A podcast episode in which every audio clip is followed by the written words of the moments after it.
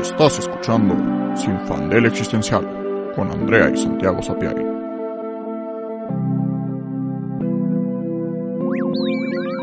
En el episodio de hoy, Gender Crisis, crisis de género.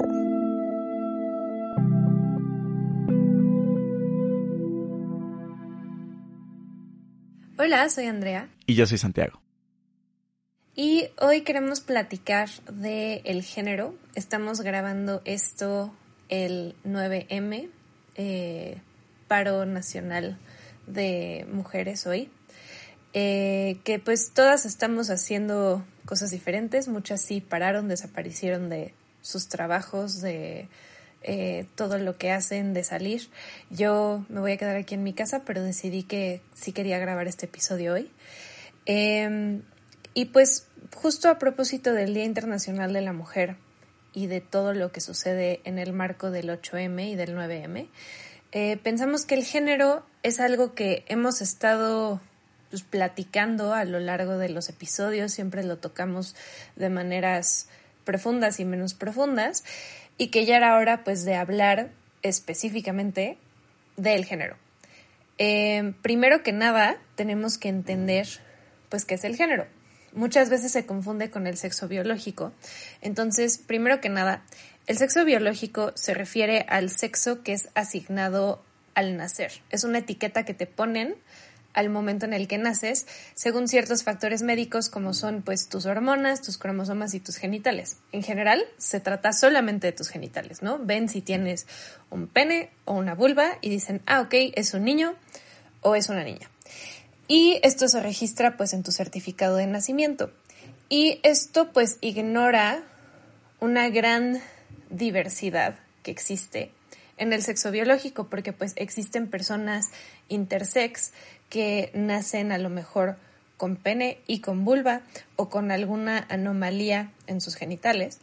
Y también porque pues cuando un bebé nace no es como que le hagan un análisis cromosómico, Simplemente, pues justo ven si tiene pene, tiene vulva, eres hombre o eres mujer.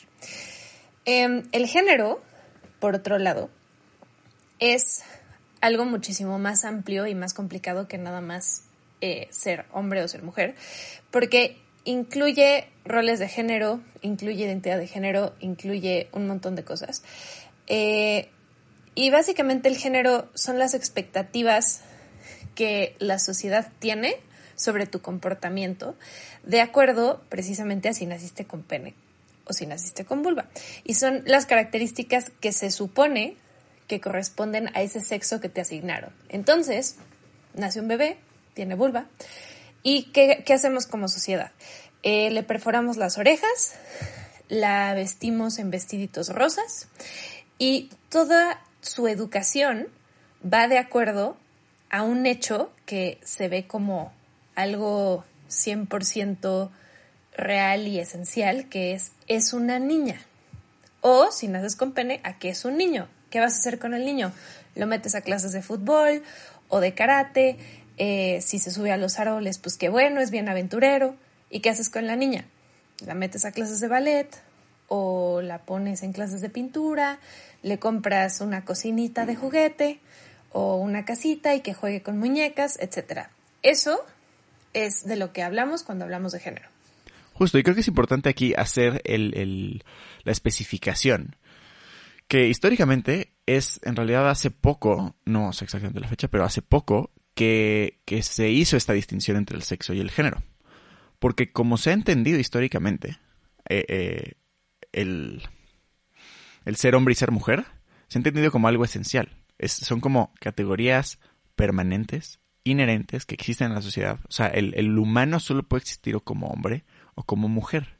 Este, son como los dos, este, pues sí, los dos lados de la especie humana, ¿no? Son, los humanos están hechos de hombres y de mujeres. Este, y los hombres son así, las mujeres son asá. Pero justo el, el estudio y la teoría nos dimos cuenta que obviamente el, o bueno, igual justo, no obviamente, pero, pero si lo problematizamos, el ser hombre y ser mujer no es algo inherente. Porque justo, o sea, biológicamente hablando, sí, existe el sexo, ¿no? Porque pues o naces con unos genitales, naces con este ciertos cromosomas, naces con ciertas hormonas, porque pues sí, ¿no? Somos este animales y así funcionan las especies. Este ahorita dejando este, o sea, bueno, sin tocar el tema de las personas que se salen de, de esta norma. Pero él, que una mujer tenga que tener el pelo largo, usar vestido, este, que le guste el color rosa, hablar de cierta forma, moverse en la sociedad de, esta, de otras, este, y que el hombre justo tenga que jugar fútbol o tenga que tener el pelo corto, este, y hacer otra serie de cosas, son factores sociales, son factores culturales, que, que es interesante que en realidad cambian, o sea que cada cultura tiene una definición levemente diferente este, de, de hombres y mujeres, que creo que más lo que cambia son los, los roles de género y un poco la, la apariencia, pero todas las culturas tienen esta distinción, hombres y mujeres, y en general siguen un poco las mismas reglas. Y son reglas que, o sea, es parece como decir obviedades, pero realmente hay que sentarse a pensarlo, como cómo, cómo pensamos nosotros, cómo conceptualizamos a los hombres y a las mujeres. Por ejemplo, lo más básico de los hombres generalmente tienen el pelo corto y las mujeres generalmente tienen el pelo largo o más largo que los hombres. Esto pues no es un hecho biológico, es un hecho social arbitrario que a lo mejor pudo ser al revés, ¿no? O sea, a lo mejor en otra sociedad pudimos haber dicho, no, no, los hombres tienen que tener el pelo largo porque el pelo largo significa virilidad y las mujeres tienen el pelo corto porque deben ser sumisas, ¿no? Cualquier pendejada. Y pudo haber sido esa la realidad, y no, nada más es así, porque así es y punto, no tiene, no tiene ninguna razón de ser, ¿no? El, el hecho de pelo largo, pelo corto. O las mujeres usan maquillaje, o las mujeres se pintan las uñas, etcétera. Son cosas totalmente artificiales y que nos llevan a hablar un poco de cómo nosotros performamos, actuamos nuestro género, ¿no? Porque para ser mujer, justo, o sea, el hecho de todos los días levantarte y arreglarte el pelo y maquillarte, pues no es muy diferente a arreglarte para una función de teatro, ¿no? O sea, es, es, es performativo y es artificial. Las mujeres no nacemos con pestañas perfectas y lipstick puesto.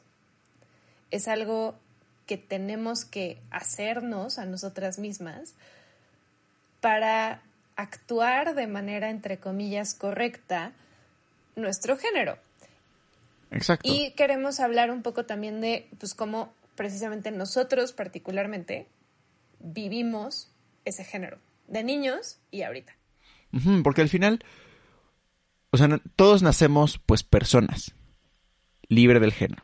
Y somos criados, y en, y en nuestra educación, se nos, este, implementa y educa según nuestro género.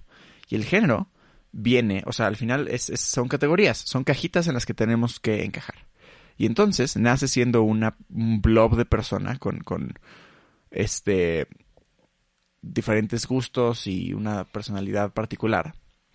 Y tienes que ir poco a poco encajando en la cajita que pues te tocó, que, que te asignaron.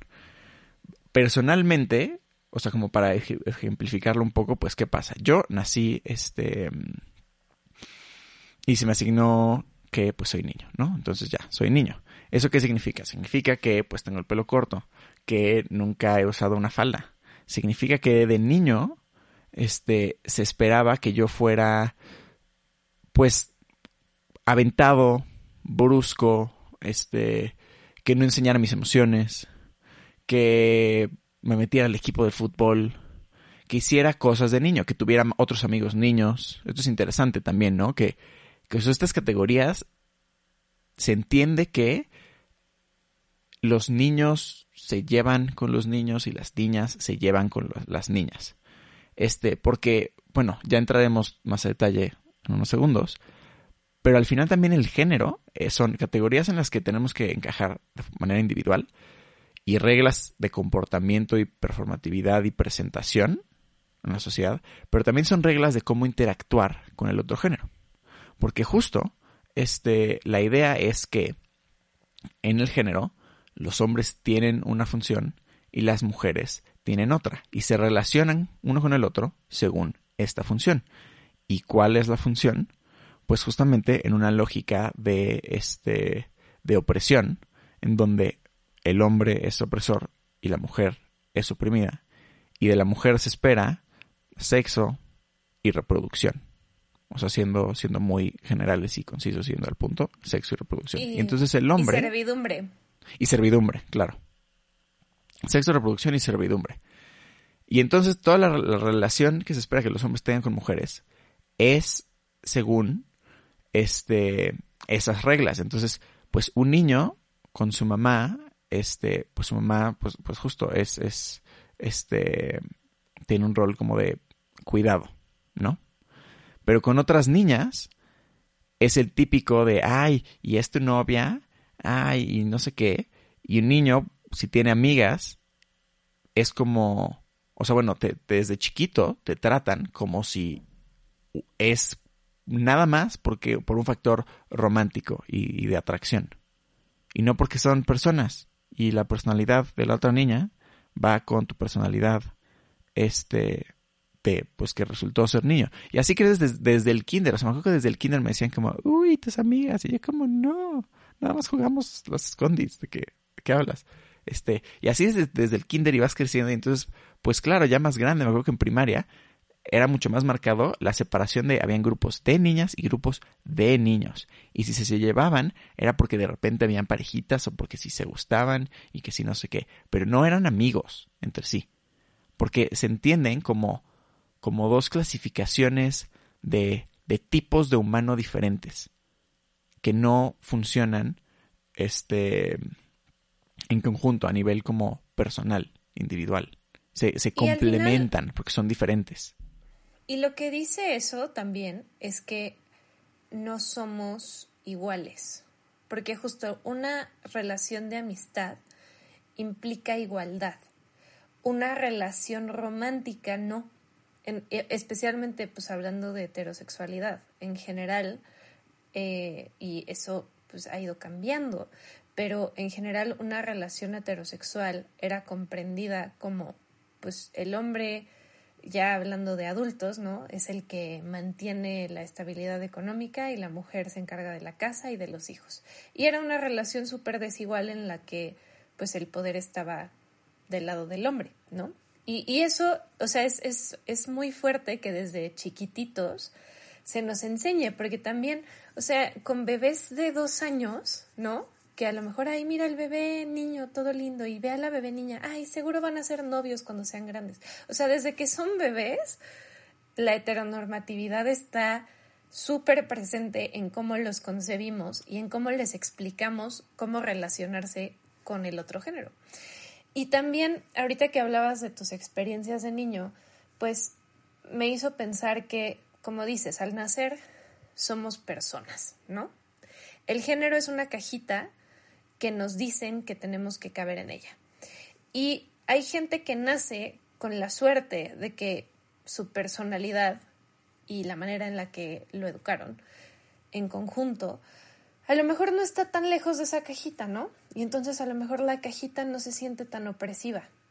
Pero yo creo que definitivamente sí cortas partes de tu ser para caber en la cajita del género. Porque yo, pues, o sea, para mí fue raro crecer como niña, porque sí soy súper femenina, entre comillas, en, la, en el sentido como visual. O sea, siempre he sido una niña muy pues que se viste de rosita y que me gustaba jugar a las princesas y tenía un montón de Barbies y como que en eso yo encajaba muy bien en esta descripción de niña, ¿no? Pero también era una niña súper brusca y súper como física, o sea, me gustaba jugar pues con el cuerpo, ¿no? Me gustaba subirme a los árboles, jugaba mucho con, con mis papás y con mis tíos como muy bruscamente y eso nunca me molestó, al contrario, me gustaba. Este, como que había otras características que no encajaban con el ser niña, entre comillas, o por ejemplo, sí jugaba las Barbies, pero las historias que jugaban no eran necesariamente como de Barbie se casa con Ken y tienen un bebé. Eso nunca me interesó. Entonces eran otro tipo de historias que a lo mejor salían de la norma, etcétera, y que la sociedad y pues mi familia, no de una manera maliciosa, como que me alejaba de esas cosas, ¿no? Me decían como, Andrea, no seas tan brusca, o sea, eres niña, no seas tan brusca, tienes que ser más delicada.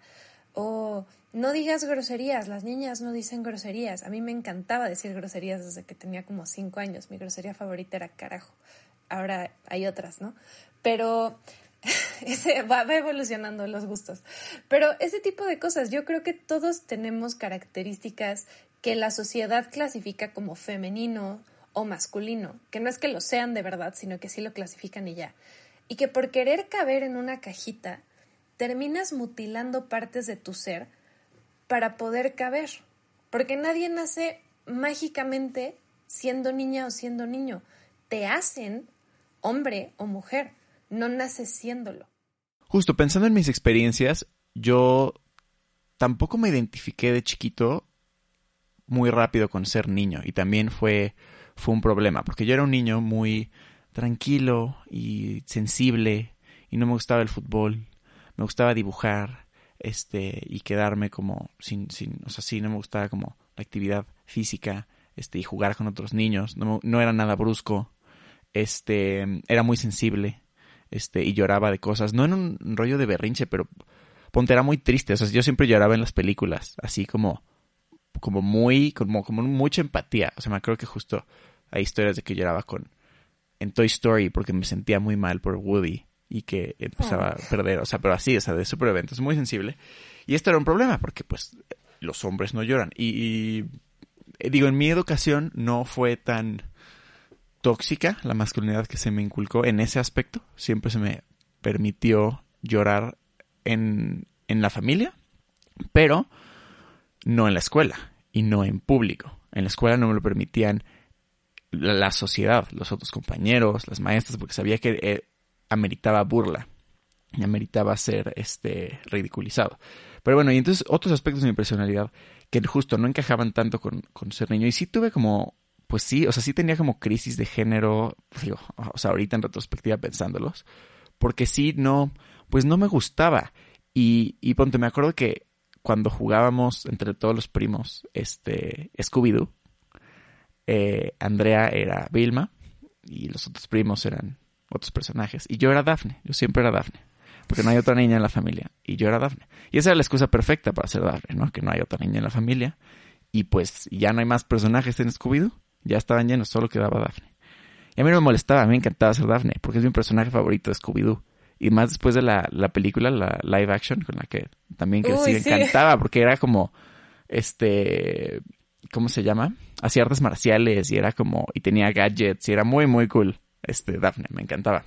Y era esta Sara, Michelle Gellar. Super sí, cool. sí, sí, sí. A mí me encantaba Daphne. Y yo como, ay, no, soy Daphne, pero me encantaba ser Daphne. Pero justo, y desde super, estoy hablando de kinder, ¿eh? O sea, esto jugábamos en kinder en casa de nuestra abuela. Bueno, yo estaba en kinder, andaba en primaria. Este, y desde ese momento sentía como culpa porque sabía que no debía jugar siendo yo Daphne, pero aún así lo hacía y me gustaba. O ponte luego en los este, videojuegos también de repente elegía el personaje este femenino. Y no porque quisiera ser mujer todo el tiempo y quisiera, o si tuviera como un sentimiento de ser percibido como niña, pero a veces me gustaba que en las situaciones en las que sí podía ser, o sea, cuando era niña podía expresar cosas de mí sin, sin tanto problema y me encantaba. Y, y justo, o sea, ahorita pensándolo, hago como el ejercicio mental como de, a ver, ¿qué hubiera pasado si hubiera sido niña, ¿no? Si hubiera nacido este, con otra, otro sexo y me hubieran asignado que soy niña. Y con mi misma personalidad.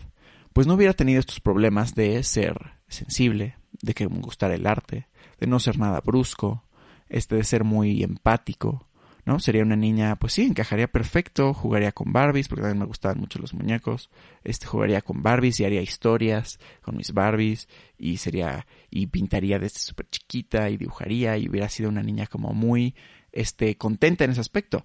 Pero pienso que también, desde niño, siempre fui un niño también, pues, inteligente y como con mucha presencia, desde niño siempre tuve muy claro cuáles eran mis límites. O sea, como que hay historias también desde súper chiquito que hacía algo que no me gustaba y yo como, no, eso no me gusta, ¿no? Y era como tajante, este, y enojón a veces, y controlador, este, y, y no era brusco, pero me gustaba mucho la aventura. Me gustaba mucho ir al bosque con mi papá, este, y me gustaba mucho Star Wars, y eso sí, peleaba con espadas, no con otros niños porque no me gustaba que me pegaran, pero yo imaginariamente, ¿no? Entonces igual si hubiera sido niña, esos aspectos de mi personalidad que, como niño nunca tuve problema, ya hubieran sido un problema, porque una niña no le puede gustar Star Wars y jugar a las espadas, y no hubiera podido jugar a las espadas con falda, este, y no hubiera, y justo me hubieran dicho como, puta, es insoportable esta Santiago, este, que, que, que siempre dice que no, y siempre está enojada,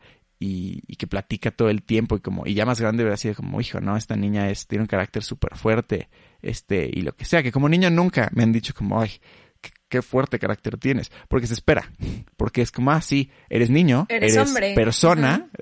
O sea justo eres hombre eres persona. Se te permite que tengas una personalidad y que tengas opiniones y tengas límites que a la mujer no que a la mujer justo es como, ah, eres una bitch. justo mi pedo. O sea, ese es como mi mayor problema, que es como, puta, es que Andrea tiene una personalidad súper fuerte y yo igual soy mucho de límites, tengo súper claros mis límites desde que soy chiquita. Igual, justo digo muchísimo que no y me vale madres y no permito que la gente pues me pisotee porque tengo una personalidad genuinamente muy fuerte y, así es. Y ni siquiera creo que tenga una personalidad fuerte, nada más no soy un tapete. Es que Pero justo para es ser mujer, para ser mujer tengo una personalidad fuerte. Y para ser mujer soy muy ambiciosa y muy intensa y muy no sé qué mamada. Si fuera hombre, nada más dirían como, ah, no manches, qué chingón, es bien chingón. Pero como soy mujer, no. Y soy una intensa y una loca y etcétera, ¿no? Y como tengo opiniones que me he formado yo misma, además soy una necia y soy etcétera, etcétera, etcétera. Pero como dice Santiago, no es que sea una solución de, ah, entonces yo debía haber sido hombre. Porque no, si yo hubiera sido hombre, hubiera sido un hombre bien chillón y un hombre bien sensible y un hombre que, demasiado a lo mejor femenino en su presentación física, porque yo físicamente sí soy muy femenina. Entonces, es eso, no es una solución sencilla de decir, ah, bueno, entonces yo debía haber sido el otro sexo o el otro género, sino que las cajitas por sí mismas son el problema. El querer que la gente entre en dos categorías, entre comillas, opuestas, pues no es realmente lógico, ¿no? O sea, todos somos muy diferentes, somos una diversidad de personalidades, de gustos, de expresión.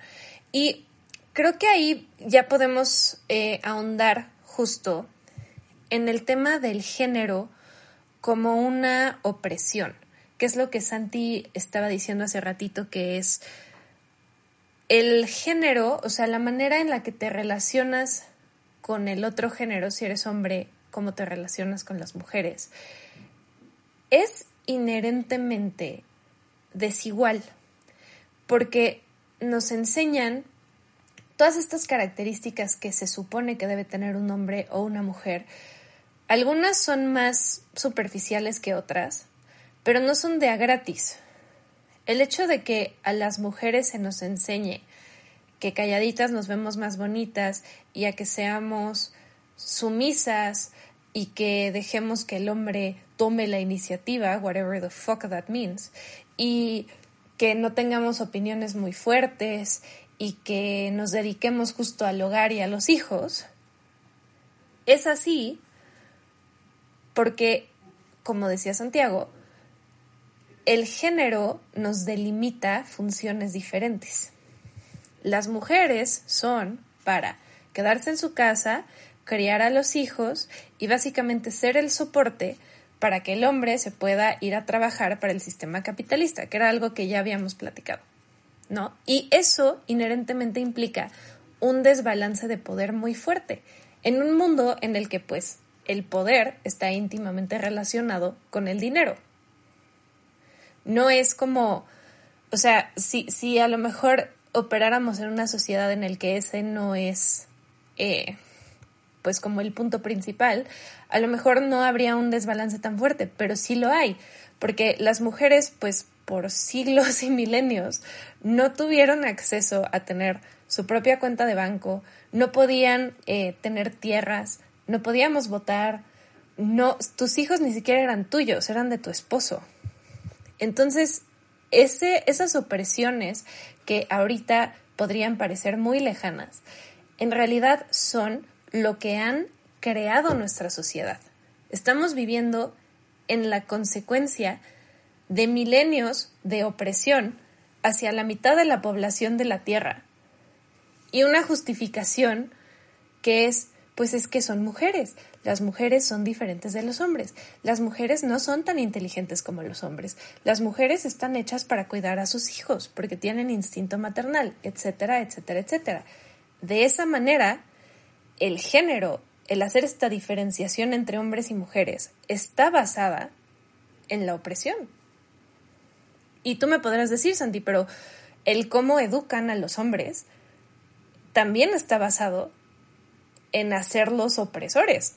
Exacto, que es justo, es lo más importante.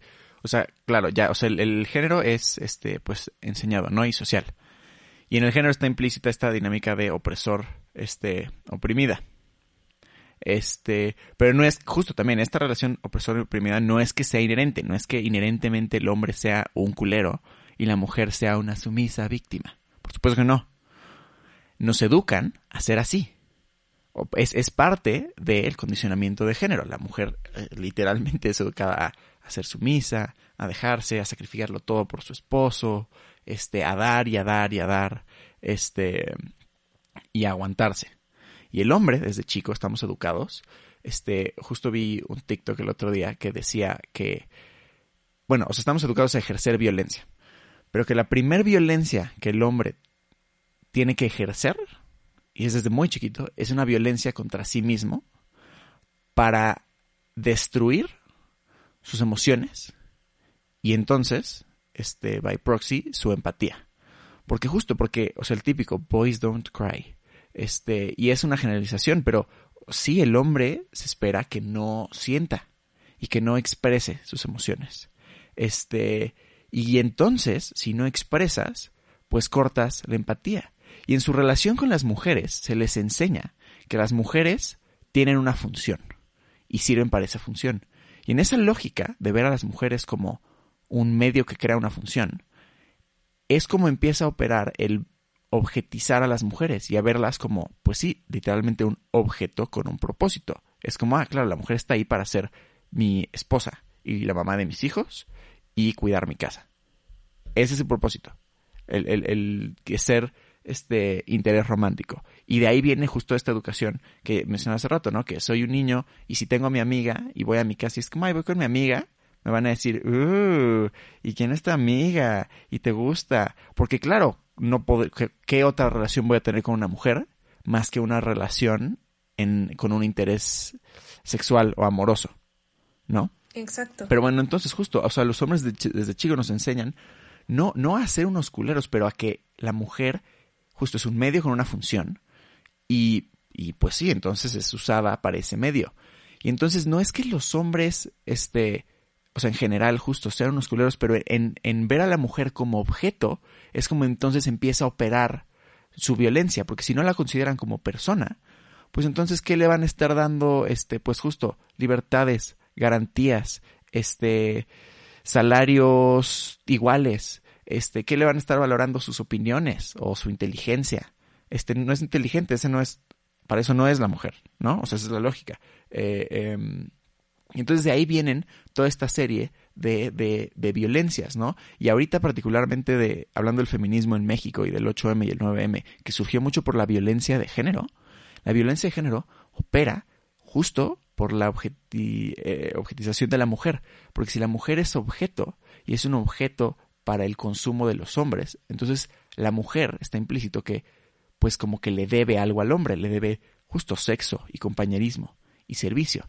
Y entonces no es que los hombres, este, o sea, que todos estos casos de acoso sexual y violación sean perpetuados por hombres justo horribles que viven en callejones, este, y se la viven como maquinando cómo van a violar a su próxima víctima. No, es el güey de al lado en tu clase, es el güey que pasa enfrente, es el güey que le dice gracias al mesero. Son güeyes completamente normales porque la violación no es, o sea, ni siquiera se entiende como algo tan violento, es simplemente ejercer el derecho que tienen los hombres a poseer a las mujeres que pues, le deben algo y la mujer, pues como no importa sus opiniones ni su inteligencia ni no es vista como persona, que va a tener la capacidad de decir no o de negarse. Exacto, no es, no es algo fuera de lo común, no es algo por lo que sorprenderse, es la consecuencia lógica de una sociedad machista y patriarcal. Porque claro, si no eres una persona, cualquier daño que te hagan, pues no importa. O sea, tú puedes y tienes todo el derecho de agarrar un objeto, el que tú quieras, y aventarlo al piso y romperlo. Porque es un objeto, da igual. Y es lo mismo con las mujeres. Si no las ves como personas, pues violarlas y asesinarlas no tiene ninguna importancia.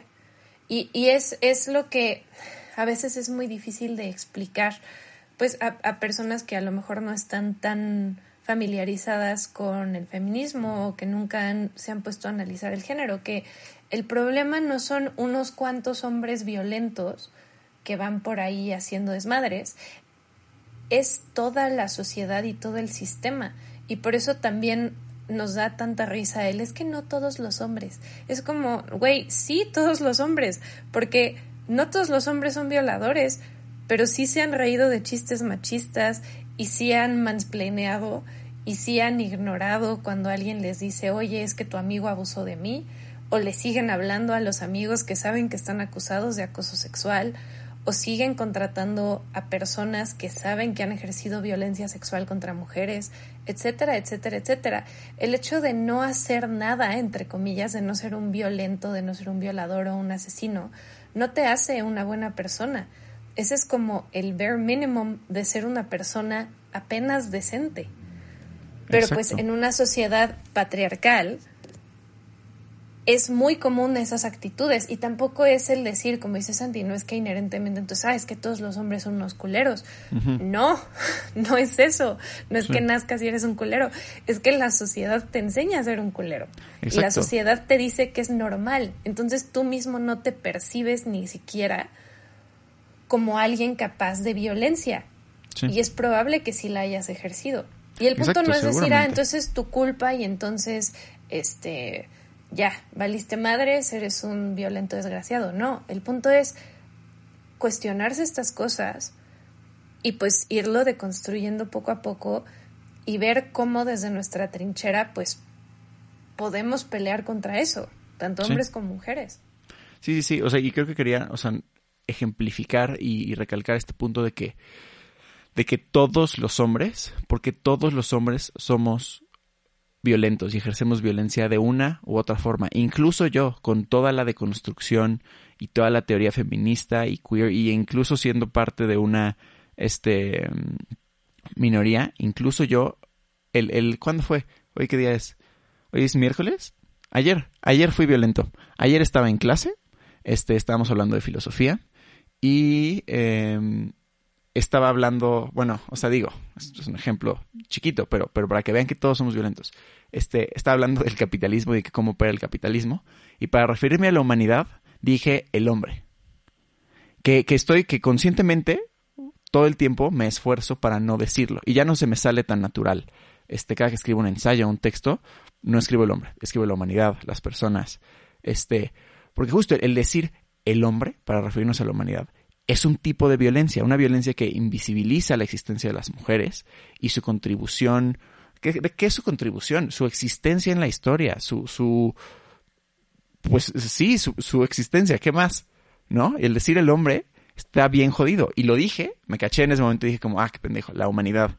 Este, pero bueno, acciones chiquitas como eso, a, hasta justo, hasta lo peor, o hasta justo reírte de un chiste machista o reírte de un chiste que ni siquiera te das cuenta que es machista, pero ponte todos estos chistes de que los hombres odian a sus parejas y les caga estar en relaciones y no les gusta estar casados, como, ah, puta, mi vieja, ah, sí, no sé qué. mi boda es el peor día de mi vida, ¿no? Es el peor error que cometí. es como, güey, ¿qué? ¿Qué? ¿Qué chingados? o sea, ¿cómo, ¿cómo es que tienes esta actitud hacia tu pareja si, si se supone que estás ahí a propósito? Y ese es el chiste, es que no estás ahí en realidad por un amor profundo y una conexión personal e igual con tu pareja, sino que estás ahí como parte de una relación de poder. Y si ves a tu pareja hacia abajo, como, como algo que, justo como un objeto que tiene funciones y que las cumple, pues cuando de repente las deja de cumplir, no es nada raro que entonces vayas y le pintes el cuerno, o que la dejes, o que, o que justo hagas tus chistes más chistas todo el tiempo con ella en la mesa, en una comida familiar.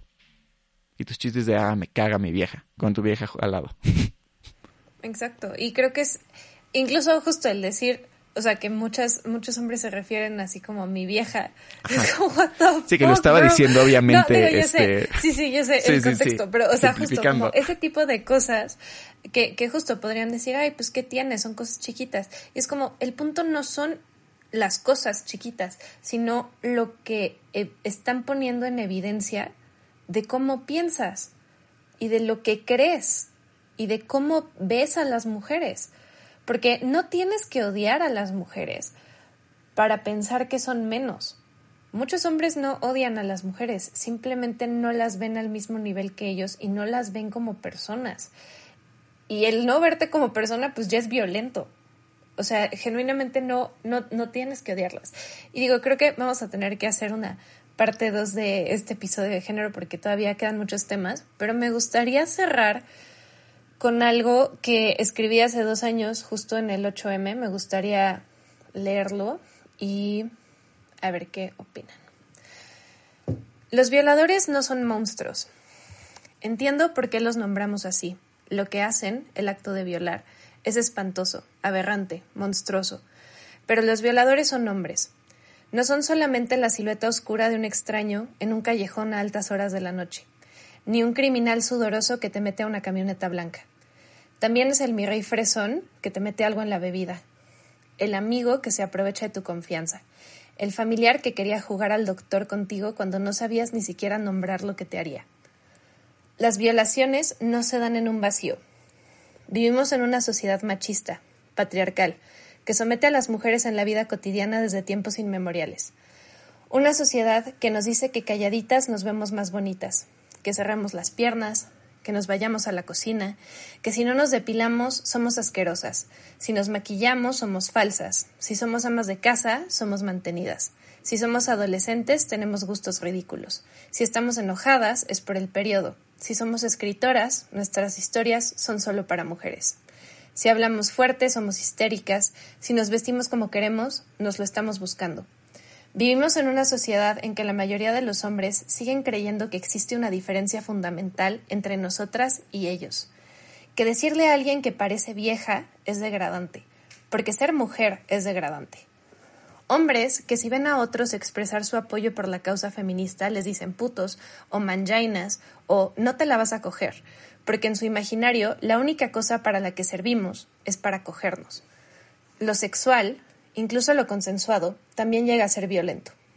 Muchos hombres no buscan el placer mutuo, ni siquiera se interesan por saber qué le gusta a su pareja, sino que la usan para satisfacción propia, como si fuera un objeto masturbatorio, y después se jactan de su gran conquista, me la cogí.